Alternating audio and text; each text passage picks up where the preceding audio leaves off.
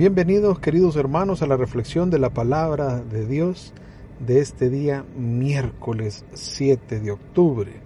Y gracias a los que aquí en el país o fuera del país se conectan con nosotros y estamos unidos a través de este podcast que el Señor nos ha permitido, que ha sido una gracia maravillosa el poder acercarnos y aprender a la luz de la palabra de Dios, reflexionar y hacerlo vida, porque esa es la esencia realmente de lo que hacemos. Ahora nos dejamos iluminar por el Evangelio de San Lucas, iniciamos hoy el capítulo 11 y leemos los primeros cuatro versículos.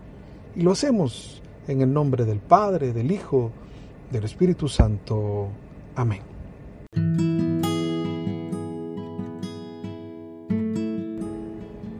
Un día estaba Jesús orando en cierto lugar. Al terminar su oración, uno de sus discípulos le dijo, Señor, enséñanos a orar como Juan enseñó a sus discípulos.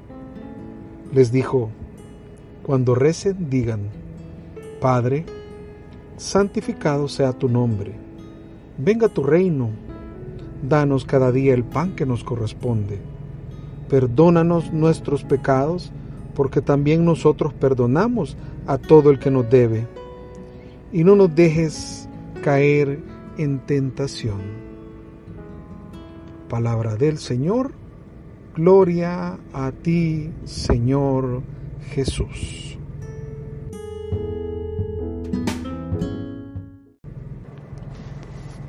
Permítame primero hacer un, una pequeña referencia a, esta porción de la palabra, pero yo quiero referirme principalmente al término con el que Jesús se refiere a Dios. Y se refiere como Padre. Miren que aquí hay una, una diferencia interesante con la versión del Padre Nuestro que nos da San Mateo, porque San Mateo en efecto dice Padre Nuestro. Quiero hacer eh, notar que la versión del Padre Nuestro según San Mateo es la que se hizo litúrgica. La versión de San Lucas es interesante porque no parece tan apegada a lo litúrgico, pero sí apegada a condiciones de la vida diaria nuestra. Pero es interesante saber que es el Padre nuestro porque eh, no estamos hablando un Padre de mío, personalizado, sino un Padre compartido, el Padre común, el Padre de todos. Y eso es interesante cuando nosotros no sabemos que somos hermanos, no sabemos que eh, Dios no es propiedad exclusiva de unos pocos, no es patrimonio de un grupo, de una asociación, de una iglesia, de una denominación o de alguien en particular. Es el Padre de todos. Es Padre de aquellos que creen en Él y es Padre de aquellos que no creen en Él. Pero yo quiero por eso mismo, por esa misma situación, aquí el, el asunto de que Dios sea Padre y sea Padre de todos, no es eh, un problema de Dios, porque Dios está abierto para todos. Creo que el problema es si nosotros verdaderamente no sabemos, nos sentimos y actuamos como hijos de ese Padre. Vuelvo a repetir, Dios es Padre de todos, de los que creen y de los que no creen, de los que lo aceptan y de los que no lo aceptan, de los que lo conciben o no lo conciben. Dios es Padre de todos. Ahora, el problema no es, insisto, de parte de Dios. Él nos regala su paternidad. El ser Él nuestro Padre es un regalo, es un don maravilloso. Y Jesús nos lo acerca. Ahora, el asunto es si usted, querido hermano, y yo somos verdaderamente hijos, nos sentimos verdaderamente hijos y actuamos verdaderamente como hijos. Ahí está la cuestión y ahí va a estar los puntos en los que yo quiero referirme, yo quiero asentarme y yo quiero dedicar esta reflexión. ¿Qué es lo que me hace a mí sentir que soy hijo de Dios.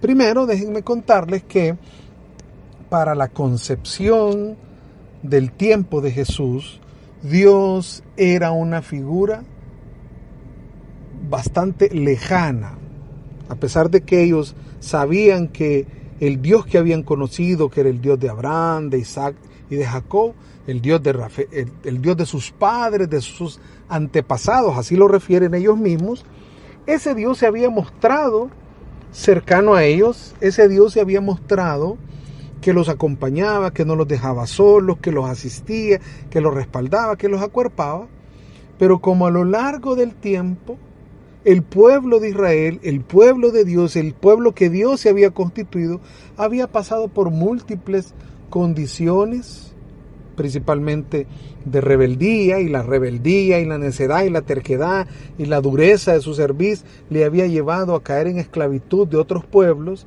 En algunos momentos ellos sentían una lejanía de ese Dios, pero Dios había tratado de mantenerse cerca. Sin embargo, antes de la construcción del, Nuevo Testamento y de, principalmente de la revelación de Jesucristo a través del Nuevo Testamento, había habido un silencio como un abandono de Dios. Dios había guardado silencio durante un tiempo determinado. Entonces la figura que ellos habían heredado, la gente que está en el tiempo de Jesús, era una figura de un Dios que incluso no nombraban. Ellos no le decían Dios, ellos usaban apelativos de Dios que habían ido conociendo de acuerdo a la revelación, el Elohim, el Shaddai, el Adonai, dependiendo de, cómo querían referirse a Dios. Pero siempre lo hacían con una referencia un tanto como histórica, ¿verdad? El Dios de la historia, el Dios de los padres, el Dios de los antepasados, ¿sí? como un Dios histórico, pero no un Dios presente, no un Dios actual, ni un Dios cercano. Entonces, en el momento en que Jesús, a petición de sus apóstoles, porque sus apóstoles le piden, después de verlo a él orar, y ellos siendo que acostumbraban a orar, recuerden que son judíos y la tradición judía los invitaba a orar, y ellos oraban en muchas en muchos momentos del día, tenían sus horas marcadas, tradicionalmente para orar.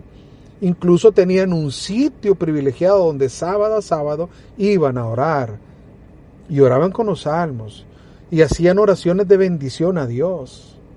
Y escuchaban los profetas y la Torá y eso lo hacían en la sinagoga, pero también en el día oraban por sus alimentos. Quiere decir que los que estaban rodeando a Jesús estaban acostumbrados a orar. Estaban acostumbrados a orar. Pero me llama la atención que dice que un día estaba Jesús orando en cierto lugar y al terminar su oración, uno de esos discípulos le dijo, enséñanos a orar como Juan ora, porque veían que el estilo de vida de Juan y sus discípulos era diferente. Bueno, incluso algunos de los discípulos de Jesús había sido discípulo de Juan, como lo tenemos en noticia, de acuerdo al evangelista de San Juan, que el mismo evangelista Juan y Andrés también eran discípulos de Juan, entonces sabían de primera mano y de referencia que, que Juan Bautista oraba, pero les llama la atención la oración de Juan, me, llama de Jesús, pero por eso les digo, me llama la atención mucho y yo quiero llamar la atención a ustedes que ellos a pesar de tener ciertamente una vida de oración, de ver orar a Jesús, porque esto es lo que sucede, de ver orar a Jesús, le piden a Jesús, enséñanos a orar. Eso es interesante, porque muy probablemente la oración de ellos había caído en una rutina, en un cumplimiento, en una monotonía, en un cumplimiento por costumbre, por tradición. Y ojo aquí, llamó la atención mucho a nosotros los católicos, porque también el mismo Padre Nuestro, el Ave María, el rezo del Rosario, por ejemplo, hoy, por ejemplo, que celebramos a Nuestra Señora del Santo Rosario, y el Rosario, que es una de las oraciones que se ha difundido tanto en el mundo y ha penetrado tanto, pero de alguna manera ustedes no me dejarán mentir, hermanos, que lo rezamos casi como una como un monólogo, no parece un diálogo. La oración es un diálogo. La oración es una comunión con Dios, es entrar en intimidad con Dios. Y algunas veces lo rezamos como un monólogo, insisto, como un oír llover. Sí, nos hacemos como una rutina. Casi que así habían entrado los discípulos. Casi así estaban acostumbrados en el mundo judío. Pero de ver de ver la oración de Jesús, ellos le piden, casi que a gritos le piden. Nosotros queremos tener esa comunión íntima que tú tienes con Dios. Y por eso Jesús comienza diciéndoles, cuando recen, digan. Y no es que vamos a, a usar solo el Padre Nuestro, más bien la figura de San Lucas no es tan litúrgica como la de Mateo, inicia diciendo, sino la figura del Padre Nuestro en Mateo, en Lucas, es más bien como un modelo a seguir. Así es como tienen que hacer. Cuando ustedes recen, digan, Padre. Entonces lo primero, Padre. Eso es lo primero. A ver, pero volviendo a la primera pregunta, ¿qué es lo que a ti, querido hermano que me escuchas, te hace sentir que eres hijo? De acuerdo a la descripción de la palabra de Dios, el Evangelio según San Juan, en el capítulo 1, versículos 12 y 13, dice lo siguiente. Hablando del verbo, hablando de la palabra, hablando de Jesús. Dice el versículo 11, vino a su propia casa y los suyos no lo recibieron, pero a todos los que lo recibieron les dio capacidad para ser hijos de Dios. Hermoso. El ser hijo de Dios es una capacidad. Algunos, algunas traducciones bíblicas dicen, les dio el poder, la potestad. Ser hijo de Dios es un poder que recibimos precisamente al nosotros abrirnos a Dios, al recibirlo a Él. Por eso les digo, el problema no es de parte de Él. Él es papá de todos. Él es nuestro Padre. El problema es si yo lo acepto o no lo acepto. Lo primero que tengo que hacer entonces es aceptarlo, recibirlo. A los que lo recibieron les dio esa capacidad. Y ahora, ¿por qué es que dice que es una capacidad? ¿Por qué es que dice que es un poder? Y entonces me tengo que remitir a dos textos bien en particular de San Pablo en Romanos capítulo 8 versículos 14 y 15 todos aquellos a los que guía el Espíritu de Dios son hijos e hijas de Dios. Entonces no vuelvan al miedo. Ustedes no recibieron un espíritu de esclavos, sino el espíritu propio de los hijos que nos permite gritar Abba, o sea, papá. El espíritu asegura a nuestro espíritu que somos hijos de Dios. ¿Se dan cuenta, hermanos? A los que guía el Espíritu de Dios, cuando nosotros nos abrimos al Padre y lo recibimos a Él como nuestro papá, también entonces estamos recibiendo el Espíritu Santo. El Espíritu de Dios es entonces cuando habita en nosotros, cuando está en nosotros, cuando nos hace suyos, en ese momento Él nos da esa potestad de que Dios sea nuestro Padre y que yo sea su Hijo. Y el mismo Pablo en Gálatas, capítulo 4, eh, versículo 6 dirá, ustedes ahora son hijos, por lo cual Dios ha mandado a nuestros corazones el Espíritu, su propio Hijo, que clama al Padre, Abba. O sea, papá. Se dan cuenta que es el Espíritu de Dios el que clama dentro de nosotros. Y dice el versículo 7, el mismo capítulo 4 de Gálatas, de modo que ya no eres esclavo, sino hijo, y siendo hijo, Dios te da la herencia. ¿Se dan cuenta que desde unos días atrás venimos hablando precisamente de esa herencia, de la vida eterna? El maestro de la ley preguntó, ¿cómo, cómo alcanzo la vida eterna? Y en nosotros está esa esa hambre y necesidad de vida eterna. ¿Cómo lo alcanzamos? Al recibir a Dios. Porque cuando recibimos a Dios como Padre, Él nos adopta como hijos. Nosotros somos hijos a través de Jesucristo y nos da de su Espíritu y el Espíritu es el que nos asegura que nosotros somos hijos de Dios. Y al ser hijos de Dios recibimos esa potestad. ¿Por qué? Porque entonces ahora nosotros podemos reclamar nuestra herencia, la vida eterna. ¿Se dan cuenta qué hermoso, hermanos? Y por eso es que con confianza, con la confianza que Dios nos ha dado a través de Jesús. Jesús nos ha acercado al Padre. Jesús es el que nos permite decirle, papá. Y este término realmente, Abba, es todavía más íntimo. Es como en el inglés, daddy, como nosotros le decimos papi, papito, con, una, con, un punto de, de, sentirnos abrazados, acogidos, amados por un papá que, que no nos va a rechazar un papá que nos ama y por eso nos enseña a decirle santificado sea tu nombre, a pedirle que, que venga su reino. Noten ustedes en el versículo 3 de San Lucas 11 dice, danos cada día el pan que nos corresponde. Y aquí también hay una diferencia de la, de la versión de, de San Mateo. El San Mateo dice, danos el pan que nos corresponde. Aquí en San Lucas dice, danos el pan de cada día, porque está hablando del presente, porque hambre todos los días tenemos. Entonces, qué hermoso estar pidiendo el pan de cada día. Miren que no está pidiendo el pan de mañana, porque no nos vamos a afanar por lo que viene en el futuro. Ni estamos pidiendo el pan de ayer, porque ya pasó. Es el pan de cada día el que necesitamos. Y eso nos invita a vivir con intensidad, al máximo cada día, para que también así seamos agradecidos cada día. Y en el versículo 4 también aquí hay una pequeña diferencia con la versión de, San Mateo, porque dice el, San Lucas 11.4, perdona, perdónanos nuestros pecados. Y San Mateo dice, perdona nuestras deudas.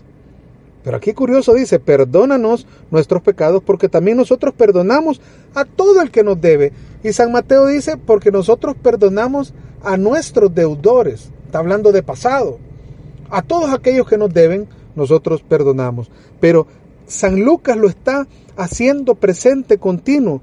Perdónanos nuestros pecados, los de ahorita, porque también nosotros perdonamos a todos los que nos deben ahorita. No ayer, sino ahora. Bueno, el de ahora corresponde también al de ayer. Quiere decir, hermanos, que el Señor Jesús nos está enseñando a que esa capacidad de ser hijos se traduce en que nuestro papá Dios nos va a ir dando todos los días lo necesario para vivir. ¿Qué es lo que todos los días necesitamos para vivir? El aliento para alabarlo y santificarlo el hambre de recibir su reino, de que el reino de Dios se haga patente en nosotros, actual en nosotros todos los días. Que, que, pidamos sin afán para mañana, sino para hoy, el pan representando a todas nuestras necesidades físicas y el perdón con la misma fuerza con la que nosotros, Dios nos perdona todos los días, todos los días y pidiéndole también que no nos deje caer en la tentación todos los días, porque todos los días podemos ser tentados. Jesús nos, nos invita a través de esta hermosísima oración, de esta oración modelo, a que acudamos a Él todos los días, poniendo en Él toda nuestra esperanza y descansando en Él toda nuestra confianza. Hagamos nuestros momentos de oración, hermano. No nos conformemos con simplemente un momentito. Dediquemos espacios. Sí, todo el día debemos de orar. Muy bien. Seamos agradecidos en el momento de la comida. Seamos agradecidos en el momento de amanecer. Cuando cerramos nuestros ojos. Seamos agradecidos. Pero ocupemos pequeños espacios. No hablo de grandes momentos. Hablo de pequeños espacios. Recuerda, la oración no es un simple repetir.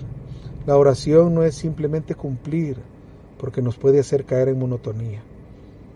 Insisto que los discípulos se sintieron atraídos y atrapados por la oración de Jesús, porque Jesús entraba en intimidad, una intimidad tal que hacía llamar a su Dios Padre un papá, un papito.